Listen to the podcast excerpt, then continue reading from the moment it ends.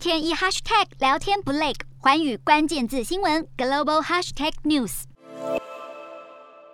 美国零售业巨擘达吉特第一季财报惨淡，加剧了投资人对于通膨及经济衰退的担忧。美股四大指数今天重挫，其中道琼暴跌超过一千一百点，创下二零二零年来单日最大跌点；标普惨跌超过百分之四，纳指狂泻超过百分之四点七。美股四大指数全数收跌，道琼指数暴跌一千一百六十四点五二点，收三万一千四百九十点零七点；纳斯达克下挫五百六十六点三七点，收一万一千四百一十八点一五点，标普五百下跌一百六十五点一七点，收三千九百二十三点六八点。非半指数下跌一百五十八点五四点，收两千九百零七点九六点。欧洲股市方面，英国四月年通膨率攀抵四十年高点，引发投资者对经济衰退的担忧。欧洲主要股市今天收跌，欧洲三大股市全数收黑。英国股市下跌八十点二六点，收七千四百三十八点零九点。德国股市下挫一百七十八点一八点，收一万四千零七点七六点。法国股股市下跌七十七点二五点，收六千三百五十二点九四点。